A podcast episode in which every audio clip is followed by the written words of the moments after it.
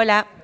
Vamos a empezar ya. Perdonad que estábamos esperando porque va a venir una compañera y pensábamos que igual llegaba a tiempo, pero no va a llegar. Va a llegar más tarde, así que empezamos sin ellas.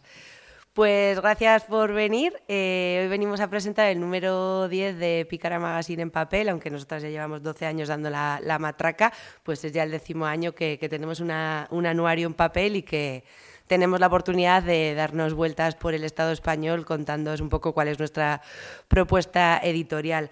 Además, solemos aprovechar también para rendir un poco cuentas, ¿no? Nos tomamos un poco las presentaciones como ese momento en el que os vemos las caras y os podemos contar, además de lo que vais a poder encontrar en el anuario, un poco cuál es la, situación del proyecto y qué cambios y qué avances y qué pequeños pasos generalmente eh, vamos dando.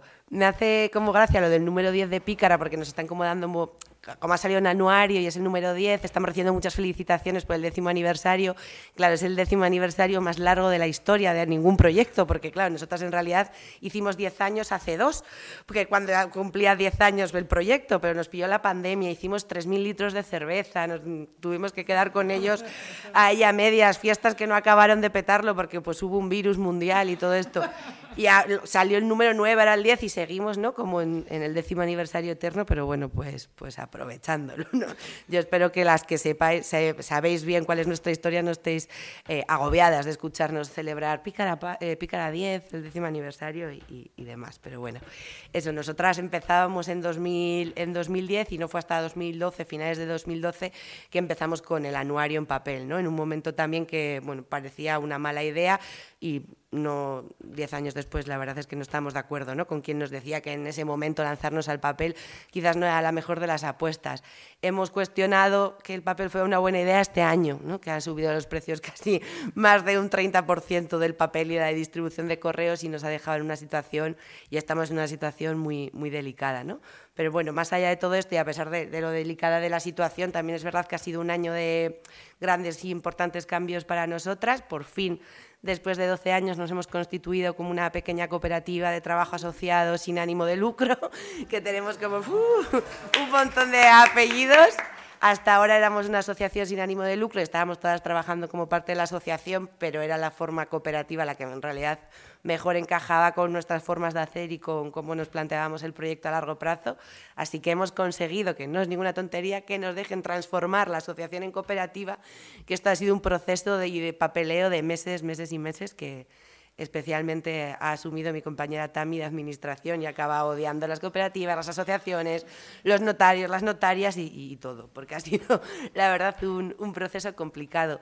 Y probablemente porque ese proceso ha sido complicado, ya son 12 años ¿no? que estamos entrando en la adolescencia más o menos, eh, nos está dando, ¿no? yo creo que supongo que es normal a partir de cierto momento del proyecto, de echar un poco la vista atrás ¿no? y ver un poco, bueno, pues, pues, pues cómo ha sido todo esto posible, ¿no? cuando nosotras en 2010 no, ni siquiera nos atrevimos a soñar con ser seis personas trabajando a tiempo completo en una cooperativa, tener una revista en papel, monográficos, un número tan grande de, colaboradoras, ¿no? Y si nos ponemos y somos honestas como haciendo un poco lectura de qué ha pasado y cómo ha sido posible, aparte de porque hemos hecho un buen producto periodístico y de esto yo no tengo ninguna duda, y aparte de que había como una necesidad y hemos tenido muy buena acogida, también sí esto ha sido posible, ha sido gracias a que hemos tenido una red cercana de afectos de nuestro entorno más inmediato que ha remado muchísimo para que Pícara sea posible. ¿no? Si los primeros años, en la distribución, si no lo hacemos con nuestras amigas, nuestras familias y nuestras novias,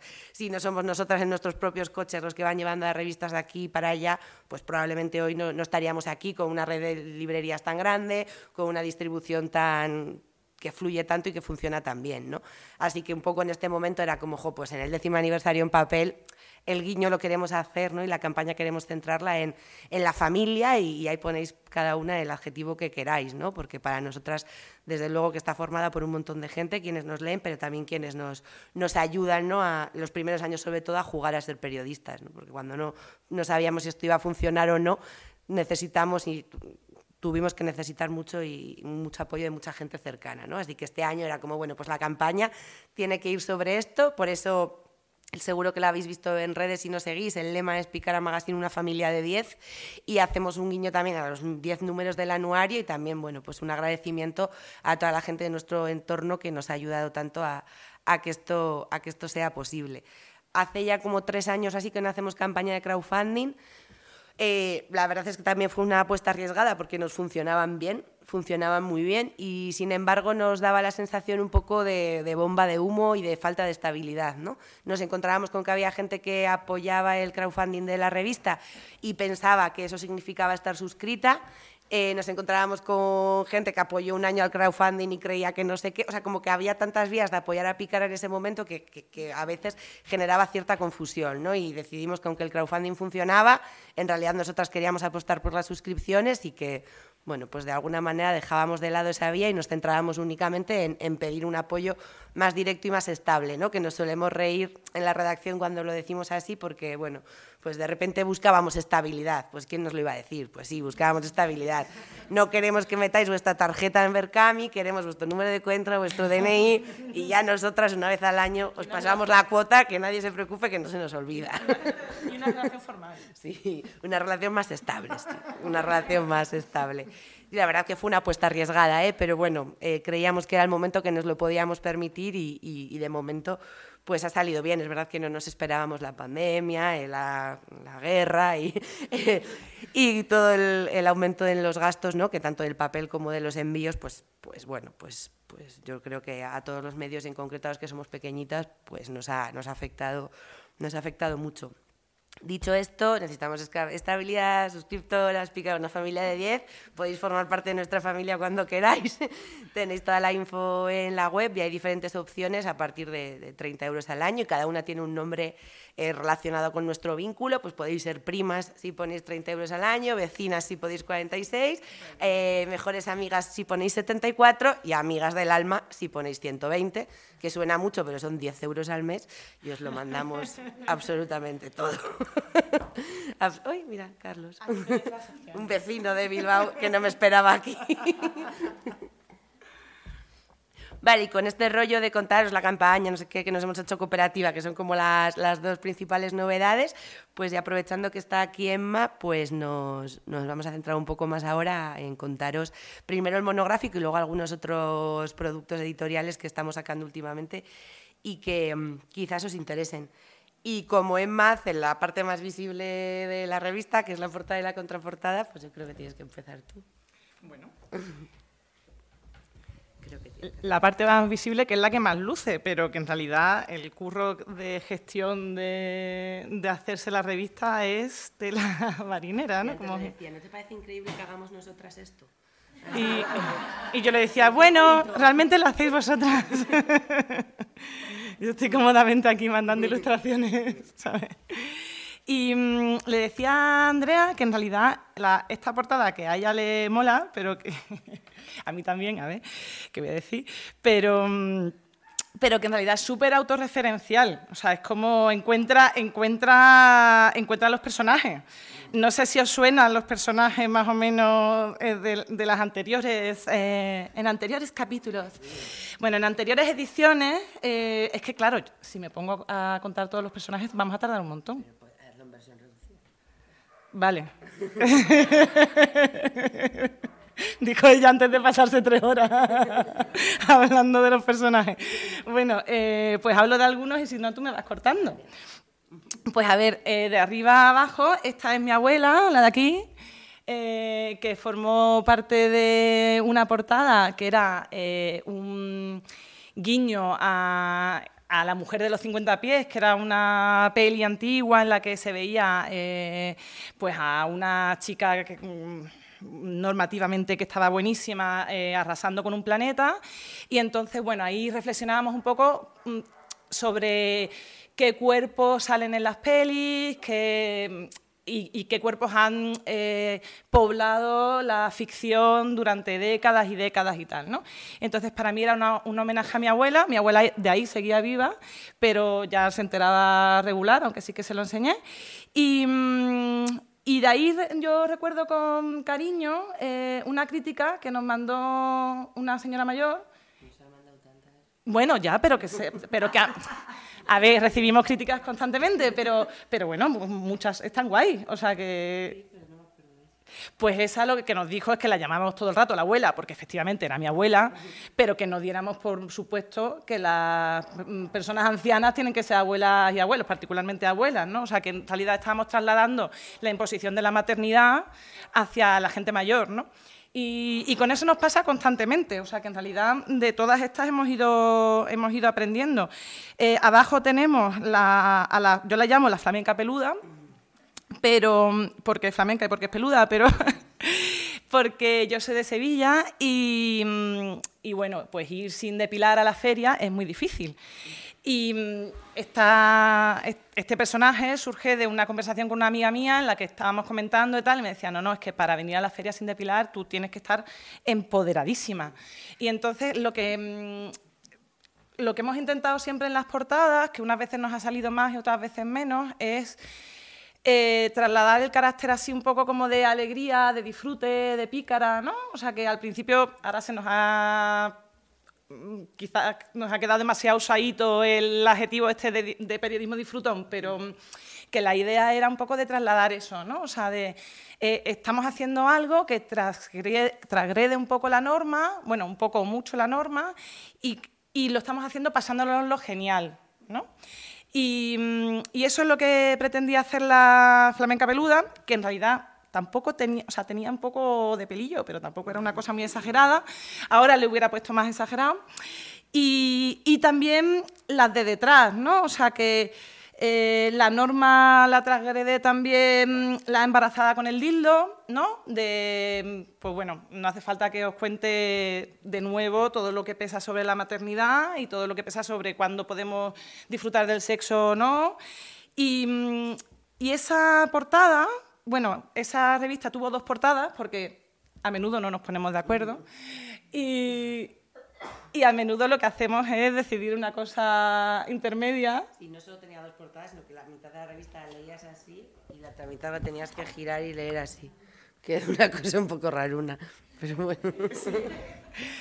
Tanto Andrea como yo éramos fans de, la embarazada con el dildo, pero por el otro lado estaba la, mm, señora jugando al fútbol frente, a un, el típico grupete de criaturas a los que se le escapa la pelota y, depende de qué tal se te dé lo del fútbol, pues tú se la acercas tranquilamente o le pegas un bimbazo, ¿no? Bueno, pues eh, tuvo esas dos, esas dos personajes como protagonista.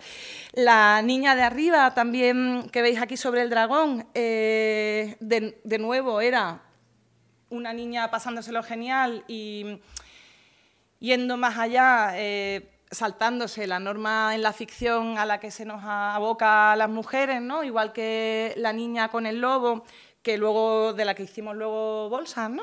forma parte del mismo número. Y lo que hacía era pues una niña sin miedo que que bueno, pues que lo podía todo y que hacía un montón de travesuras con un montón de monstruos, ¿no? Y luego hemos tenido portadas un poco más serias, ¿no? Em, esta de aquí estaba dedicada al antifascismo, fue ya hace unos años, ¿eh? fue en 2019. Para mí eh, eh, esta portada le tengo particular cariño porque yo la hice recién parida, estoy aprovechando aquí ya que estamos hablando de las familias y tal, y mm, y bueno, pues me sentí muy cuidada por mis compañeras, porque en principio yo tenía que hacer la portada, la contraportada y todas las portadillas interiores.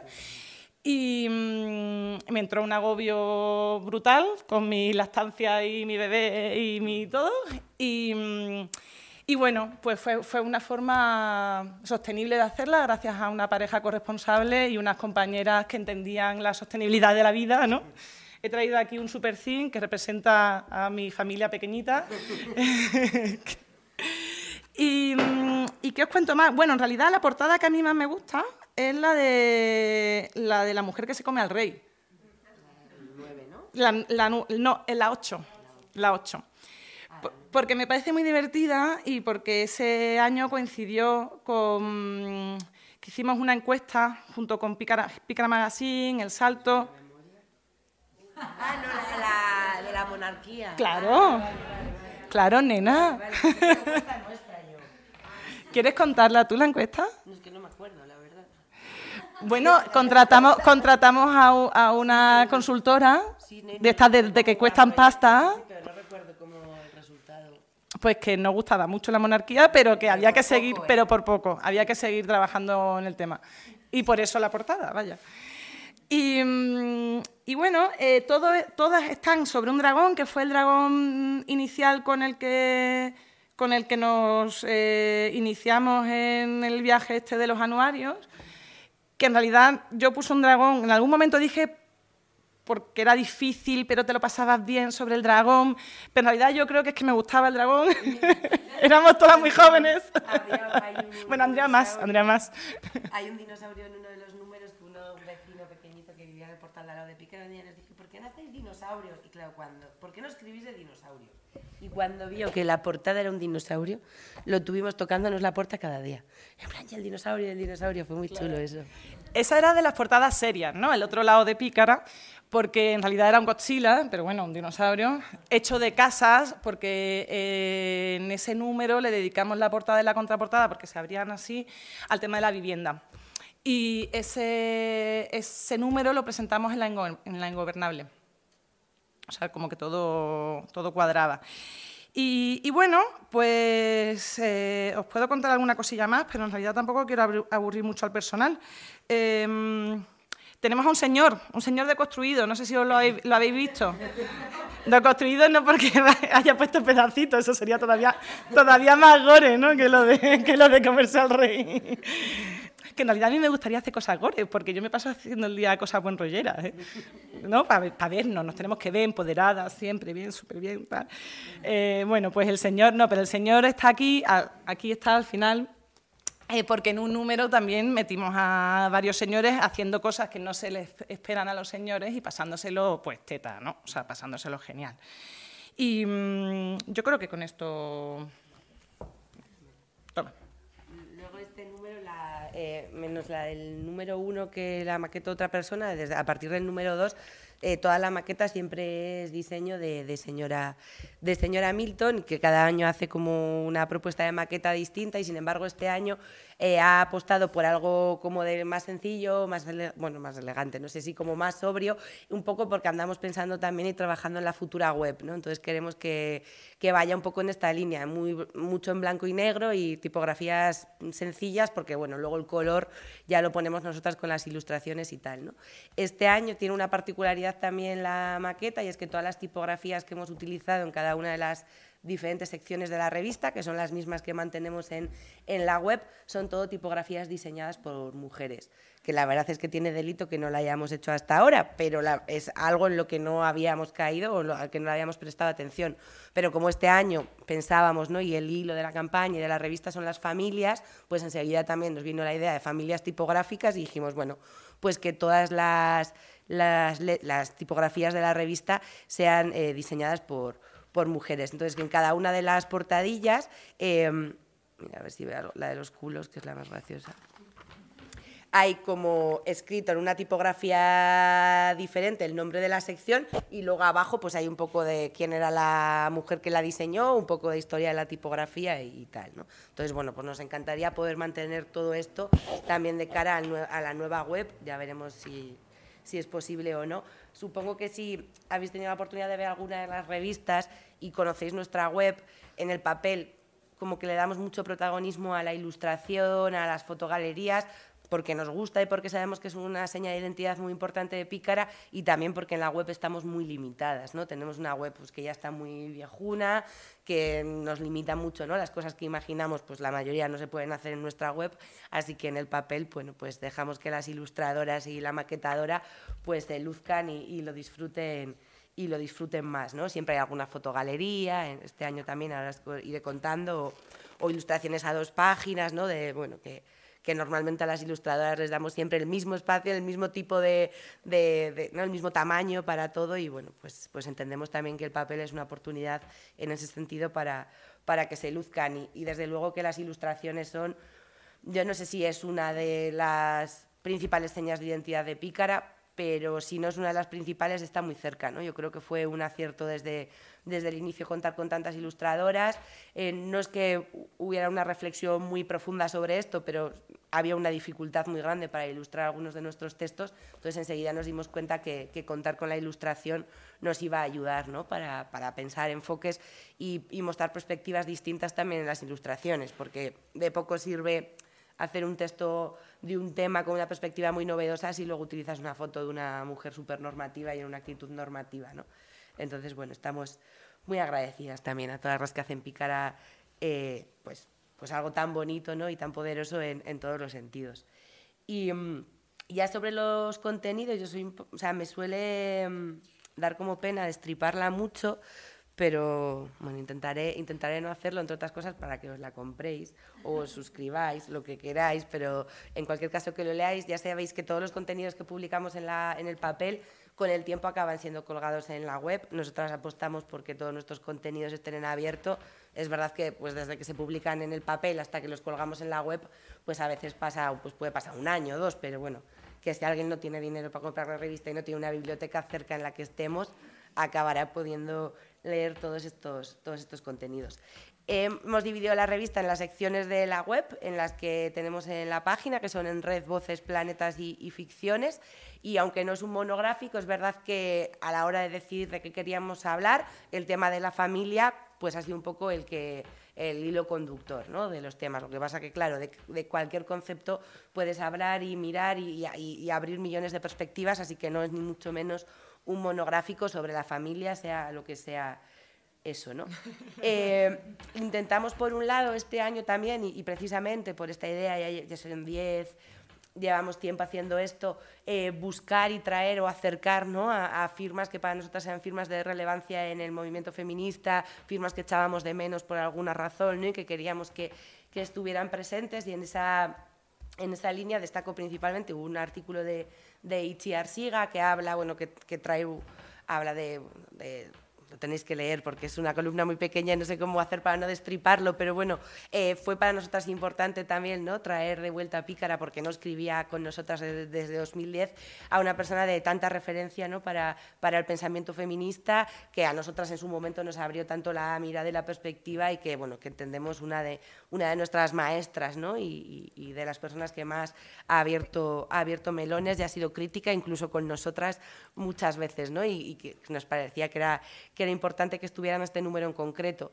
También en esa línea sabíamos que tenía que haber algo sí o sí de, nuestra compañera y amiga Mar Job, fotógrafa trans de Barcelona que, murió en febrero con su último trabajo a medias, un trabajo, un fotoreportaje sobre, sobre familias trans, una persona que nos ha acompañado mucho en, en, la historia del proyecto de muchas maneras, entonces teníamos claro que queríamos que en este número también parte de su trabajo estuviera reflejado y es un, fotoreportaje sobre infancias trans, eh, las familias de, de, los niños y las niñas trans, y bueno, que trata con, con sus fotos que son muy características, siempre con un fondo negro y con una luz muy chula, pues de, contar cómo, cómo, se vive el tránsito en, un menor y, también en, todo su, su, entorno familiar. Y también un poco buscando firmas y personas de referencia. Hay una entrevista con, con, la periodista Lucy Sante, que también para nosotras es una periodista muy de referencia, quizás no tan vinculada al movimiento feminista hasta ahora, que ha vivido un proceso de tránsito y, y quizás por eso también ha sido un poco más conocida en algunos entornos,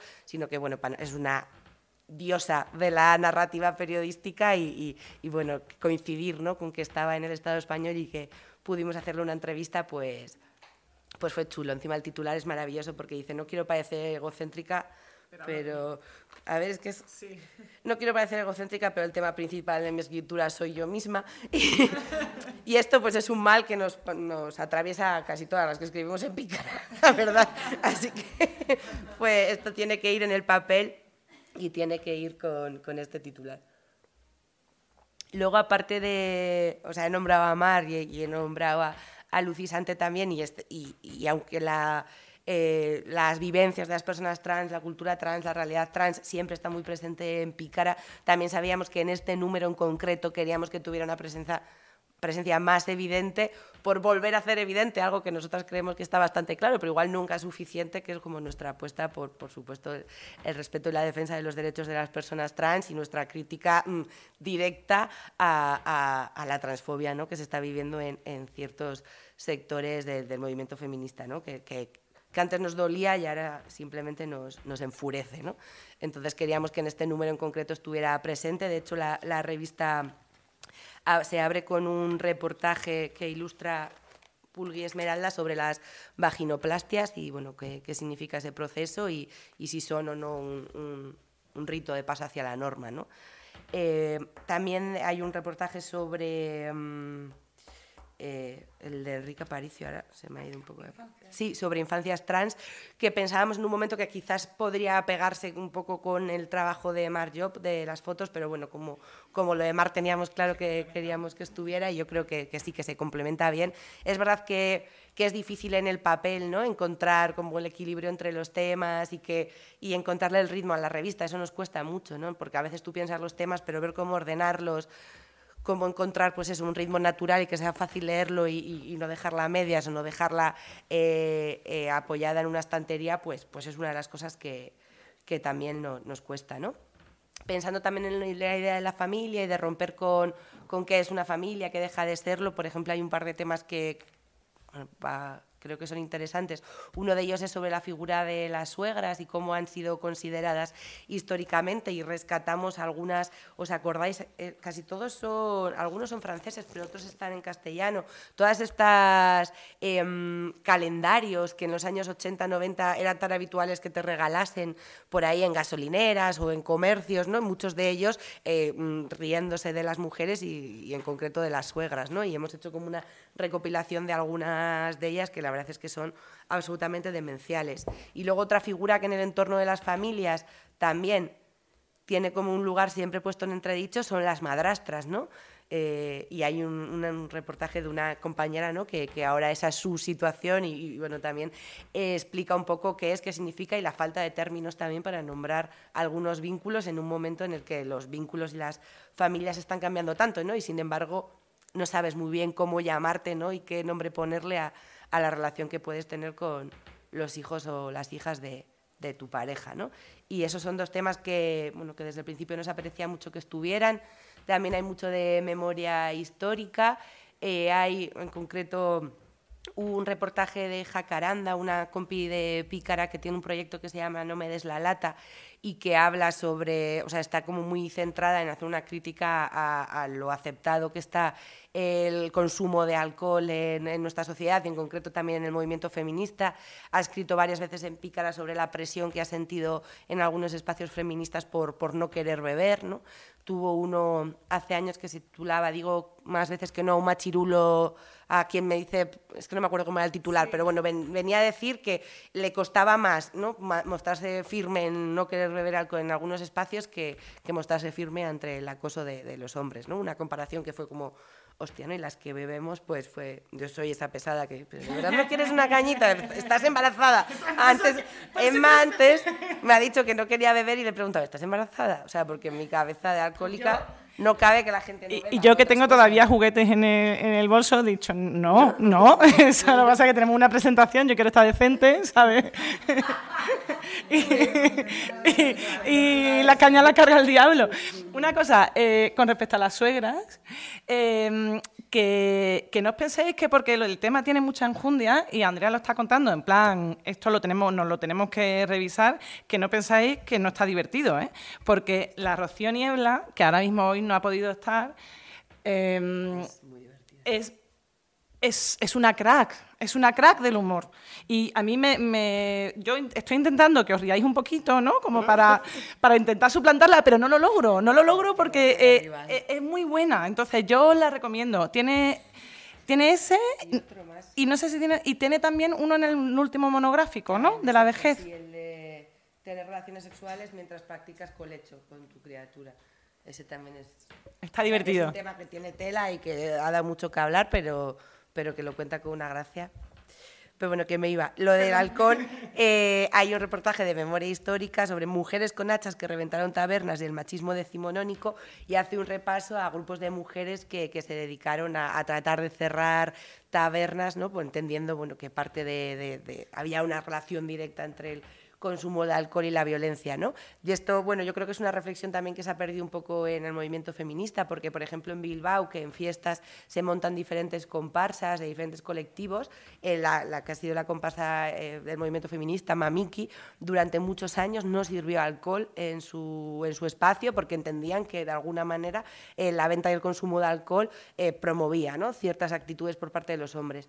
Con el paso del tiempo empezaron a solo vender al, alcoholes no duros, en plan calimocho, cerveza y poco más, y luego con el tiempo y cuando vieron que era insostenible económicamente mantener esa estructura durante nueve días en fiestas sin, sin, sin vender alcohol y, cuando vieron que es que todas ellas se iban a la chosna de lava a beber y al final eh, no tenía mucho sentido mantener ese planteamiento, eh, lo, dejaron de lado y empezaron a vender alcohol, ¿no? Pero sí que esa reflexión yo creo que ha estado en, en diferentes espacios y en diferentes momentos feministas y, quizás se ha perdido un poco y bueno, pues Jacaranda que está como con este tema muy a yo creo que nos está dando toques de atención en ese sentido interesantes.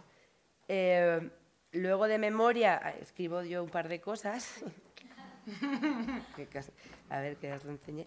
Una es esta, que se titula Chabela Vargas no estuvo una vez en Bilbao y que me marca un clickbait de estos de puñetera madre, pero como es en el papel, pues no pasa nada. Si llega a hacer esto en la web, me ponen a parir, porque resulta que en la, en la memoria de las lesbianas de Bilbao, sobre todo, de las feministas también, pero sobre todo de las lesbianas más mayores de Bilbao, está este rollo de que una vez vino Chabela Vargas a Bilbao y que fulanita le dio un ramo de rosas y que la otra la vio no sé dónde. Y bueno, a mí como que me la han contado un montón de veces y yo decía, esto Chabela vino tal. Y, y es un, un, bueno, una especie de crónica tratando de reconstruir cómo fue, mi idea era reconstruir cómo fue la visita de Chabela Vargas a Bilbao, ver si efectivamente le dieron unos ramos de flores y no se los dieron, ver si efectivamente esta chica que dice que se subió al escenario se subió. Y me encontré con que no había estado una vez, sino que había estado tres y bueno, y, bueno, hay como diferentes anécdotas y ver también cómo se mezcla la memoria, ¿no? Porque algunas de ellas me decían, no, porque yo estuve en tal año y le dimos un ramo, y resulta que no, que ese año ya vino con seguridad. Bueno, una, anécdotas graciosas también que, bueno, que, daba, que sobre todo a mí me han dado pie para reflexionar sobre, sobre la memoria, ¿no? Y vine con esta ilustración preciosa de, de de Suriñe Burgoa, que es Chabela Vargas en el Arriaga, porque es en el Arriaga, en el Teatro Arriaga, donde estuvo las tres veces, dos de ellas en los 90 y otra en el 67 acompañada por, por Serrat, que esa era como la, la, la más desconocida. Y, y, luego también de memoria y un poco de la misma época, porque yo estoy un poco como encasillada últimamente, eh, hay, hago un reportaje que en este caso ilustra a Gorka Olmo, que es ilustrador bastante habitual en Pícara y ilustra también en El País y ganó un Grammy hace un par de años por la ilustración de un vinilo de Vetusta Morla, o sea, es una máquina eh, me ilustra él este reportaje que es sobre el transformismo, el movimiento de, sobre todo, personas travestis en los años 70, 80, eh, en diferentes partes del Estado español, es verdad que con especial presencia en Bilbao de, personajes más desconocidos, a, Viviana Fernández o Carmen de, de Mairena y otras figuras más de referencia, ¿no? y ver también cómo el transformismo sirvió como una vía de fuga y de traer color eh, después de, de una transición y de una dictadura eh, tan dura ¿no? y donde todas estas personas fueron tan represaliadas por, por la ley de, de vagos y maleantes. ¿no? Entonces hay algunas anécdotas divertidas en esa línea. Luego hay otros temas que son un poco... Es el año también que más contenidos hay en otros idiomas que no son castellano. Hay dos o tres en euskera y como siempre en catalán y, y, en, y en galego. Es verdad que, bueno, que siempre lo intentamos, pero estamos últimamente intentando prestarle todavía un poco más de atención a, a la presencia del euskera en la revista y luego hay otros temas que son un poco como nuestro eje, ¿no? Hablamos de defensoras de derechos humanos, hablamos de extractivismo, eh, hablamos, por ejemplo, también de un tema que últimamente nos atraviesa mucho la vida en la redacción, que es la amistad, ¿no? Y qué pasa con la amistad, los vínculos, los duelos, las amigas que van, que vienen, el amor romántico y las amigas, ¿no? Eso también, el racismo también en relación a la amistad. Bueno, hay temas como que en Pícara están más o menos presentes siempre y, y que también lo están en, en este número, ¿no? Sabiendo también que el papel es un poco nuestra carta de presentación, entonces siempre intentando que haya un poco de equilibrio, porque no dejamos de tener la fantasía de que alguien en una librería la coja, la vea y empiece a seguirnos desde entonces, ¿no? Entonces cada producto tiene que ser un poco... Bueno, nuestra carta de presentación. ¿no? Es verdad que vivimos cada revista un poco y eso genera un poco de tensión, como, bueno, a ver, es que quien lea esta revista tiene que entender todo lo que somos. Y bueno, pues, pues a veces es complicado, ¿no? Porque, bueno, pues apostamos por miradas y perspectivas muy complejas y, y, este espacio es finito y a veces se nos, se nos queda corto, ¿no? Y por eso precisamente, ya voy acabando, eh, últimamente andamos explorando, bueno, ya llevamos bastante tiempo, igual los conocéis, el nuevo formato que llamamos mini pícaras, que son monográficos de temas en, en concreto. ¿no? Este año hemos sacado uno sobre sexo eh, ahora estamos sacando otros sobre odio, tenemos también sobre locura, sobre cárceles, sobre energía, sobre economía. Intentamos que sean eso, pues monográficos sobre temas que, bueno, algunos que están muy presentes en la agenda feminista y otros que no tanto, ¿no? Y, sorprendentemente eh, las reacciones y la acogida es curioso, ¿no? Pero los temas que nosotras pensábamos que igual iban a tener como más si van a vender más rápido, que sobre todo eran sexo y prostitución, por separado, ¿eh? uno sexo y otro prostitución, pensábamos que iban a ser como temas que iban a tener mucho impacto, sin embargo se vendieron como de una manera muy discreta y por ejemplo el de cárceles o el de locura, que son temas quizás no tan explorados por el movimiento feminista, se han vendido súper bien, ¿no? o el de energía o el de economía o algunos temas que a veces tienes el prejuicio de que igual cuesta un poco más eh, venderlos y sin embargo pues, pues mostráis, se muestra mucho mucha aceptación y muchas, muchas ganas, ¿no? También de, de abrir nuevas miradas, porque, bueno, pues lo que ya sabemos, ¿no? Aunque igual a veces no lo pongamos en práctica, que la perspectiva feminista nos da pie a, analizar cualquier realidad, cualquier tema, cualquier disciplina y que siempre nos arroja luz, ¿no? Lo que pasa que, bueno, que es verdad que igual parece que a priori va a ser más fácil vender algo de sexo que de energía y, y mira, pues tenemos unas lectoras raritas igual, pero pero nos compran energía y, economía y no compran tanto sexo y prostitución. Mm. Hombre, es que en mi, en mi factura del mes, ¿sabes? Ya. o sea, me, puedo gastar algo en los placeres de Lola, pero... pero la luz, sí. Bueno, pues también esas sorpresas que te dan, ¿no? Que a veces crees que algo va a funcionar mejor y, y tiene menos impacto. Y nada, eso os cuento, yo creo. No sé, ahí tenemos alguna colaboradora por aquí, no sé si tiene ganas de hablar de su tema. Tenemos una silla, ¿no? Aquí hay una silla para que queráis, sí. Eh, no, no. Ah, momento, momento. Eh, ¿Para que quede grabado? Sí, nos lo han pedido. Vente aquí, ya que vienes. Y nos presentamos, porque yo en realidad no sé quién eres. Nos vamos a ver ahora por primera vez. Hola. Además es como muy de familia esto, ¿no? sí. Además me hace ilusión porque me ilustraste tú, Emma, eh, ¿Ah, sí? un artículo. Sí. ¿Pero quién eres? Yo soy Lola. Ah, vale, vale. sí, entonces, bueno, me ilustraste el, el real fooding. Ah, ¿te gustó? Me gustó muchísimo. es que, ah, y me, me, ilustraste más, es que ahora mismo no me acuerdo, el del asturiano. Eh, yo creo que también es tuya la ilustración. Sí, uno que se llama el asturiano, una lengua herética o algo así. Yo creo que ese es de Milton. Puede ser. Igual me estoy confundiendo. Ah, pues a lo mejor. No sé, yo creo que tengo más de una ilustración tuya ahí en algún artículo. Y bueno, molan un montón. Y, nada, que justo venía como porque me hacía ilusión conocer la presentación y tal, y por conoceros a vosotras, que me, me motivaba un montón poneros cara. un poco rara, que no Claro, tanta distancia al final. estuvo en China durante wow. muchos años. Pues, pues nada, me hace mucha ilusión veros aquí. ¿Y, qué tema tienes? Pues a ver, yo empecé en realidad eh, colaborando con vosotras por, la, por el tema de la locura, eh, porque bueno, eh, empecé a, a, tratarlo con perspectiva queer en realidad y a nivel académico y me apetecía que, pasase un poco la barrera de la academia y, reflejarlo pues, en una revista de divulgación y tal. Y colaboramos pues, en, el, en el monográfico de locuras. Y ya luego eh, os propuse el tema del asturiano, que yo le veía pues, ese componente de, de género y de clase bastante claro también. Y, en realidad me fuisteis aceptando artículos un poco de, todo, porque luego también, pues eso, tema del TCA, que es también una cosa que me atraviesa mucho, eh, el, dolor y la violencia médica, todas estas cosas.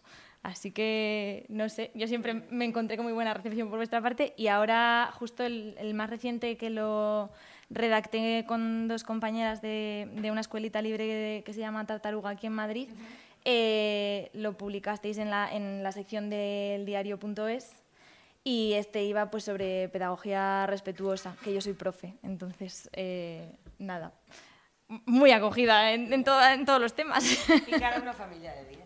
Sí, sí, sí, sin duda, sin duda alguna. No estaba preparado. No estaba preparado, ¿no? No sé qué venía aquí. Bueno. ¿Tenemos alguna colaboradora más desconocida? A las conocidas y a las Sorpresas. Pero tienes que venir aquí por lo del micro. Las que bueno, queráis. Es más bonito, ¿no? Pero...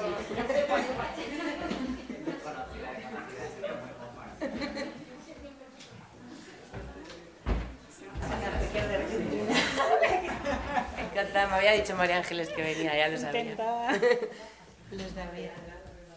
Una compi de Argentina. Bueno, es que somos encima internet. no, vine de, Argentina al Festival del Diario.es y, y bueno, no había llegado a Bilbao y me, contó que, venían, así que con mucho gusto. Y hace muchos años, bueno, que hago y escribo periodismo feminista, hace 22 años, y me encontré con distintas de ustedes en, en eventos, en cruces.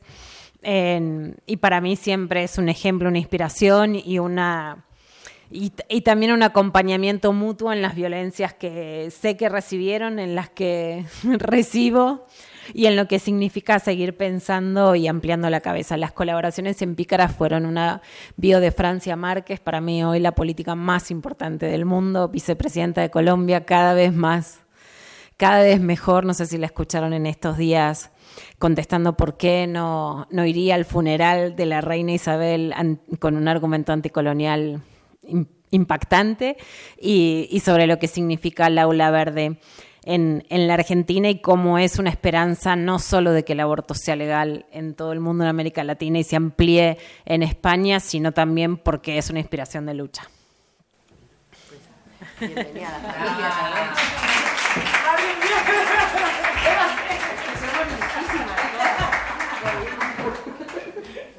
No sé qué censura también. Daniel está ya hace vídeos para picar divertidísimos y no tiene. Es que lo de subir es, como, es un poco como el desfile de.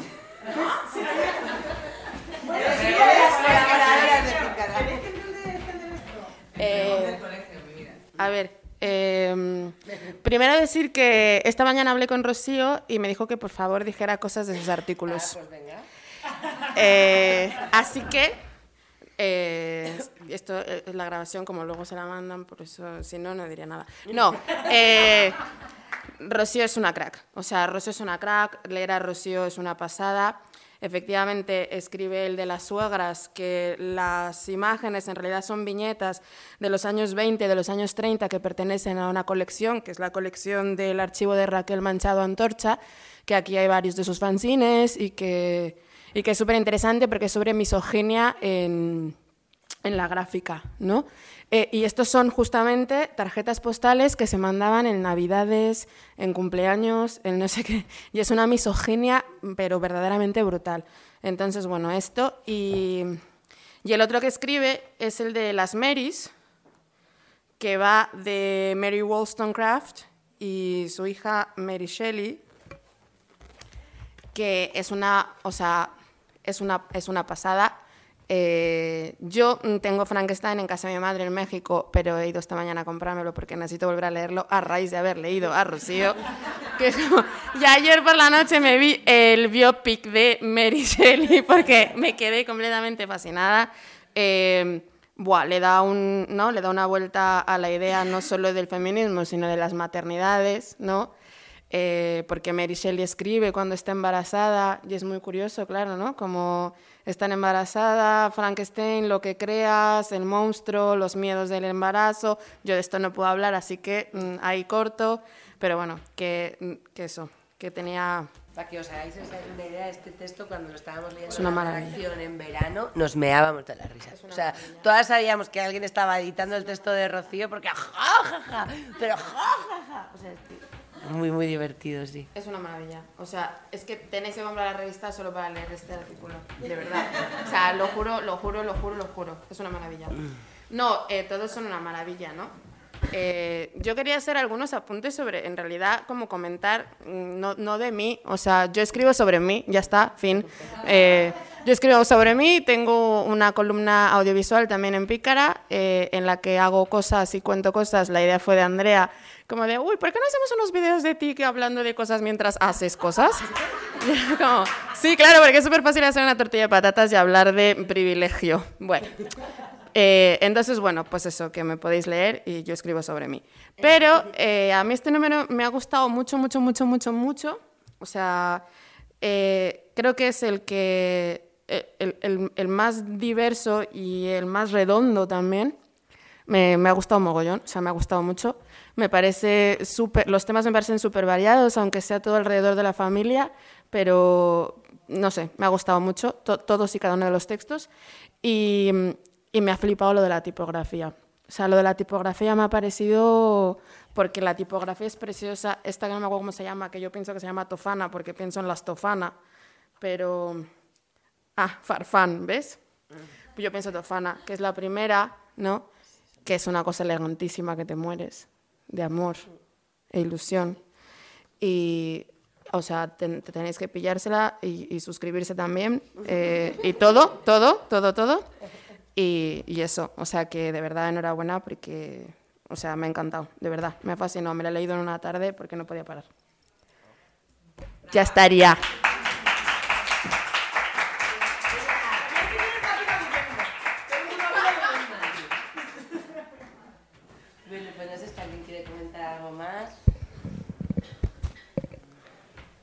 ¿No? Pues somos una familia. vale, pues bueno, pues si queréis lo dejamos aquí. Nada, gracias por venir un año más y bueno, pues nos vemos el año que viene como tarde. Qué ricasco.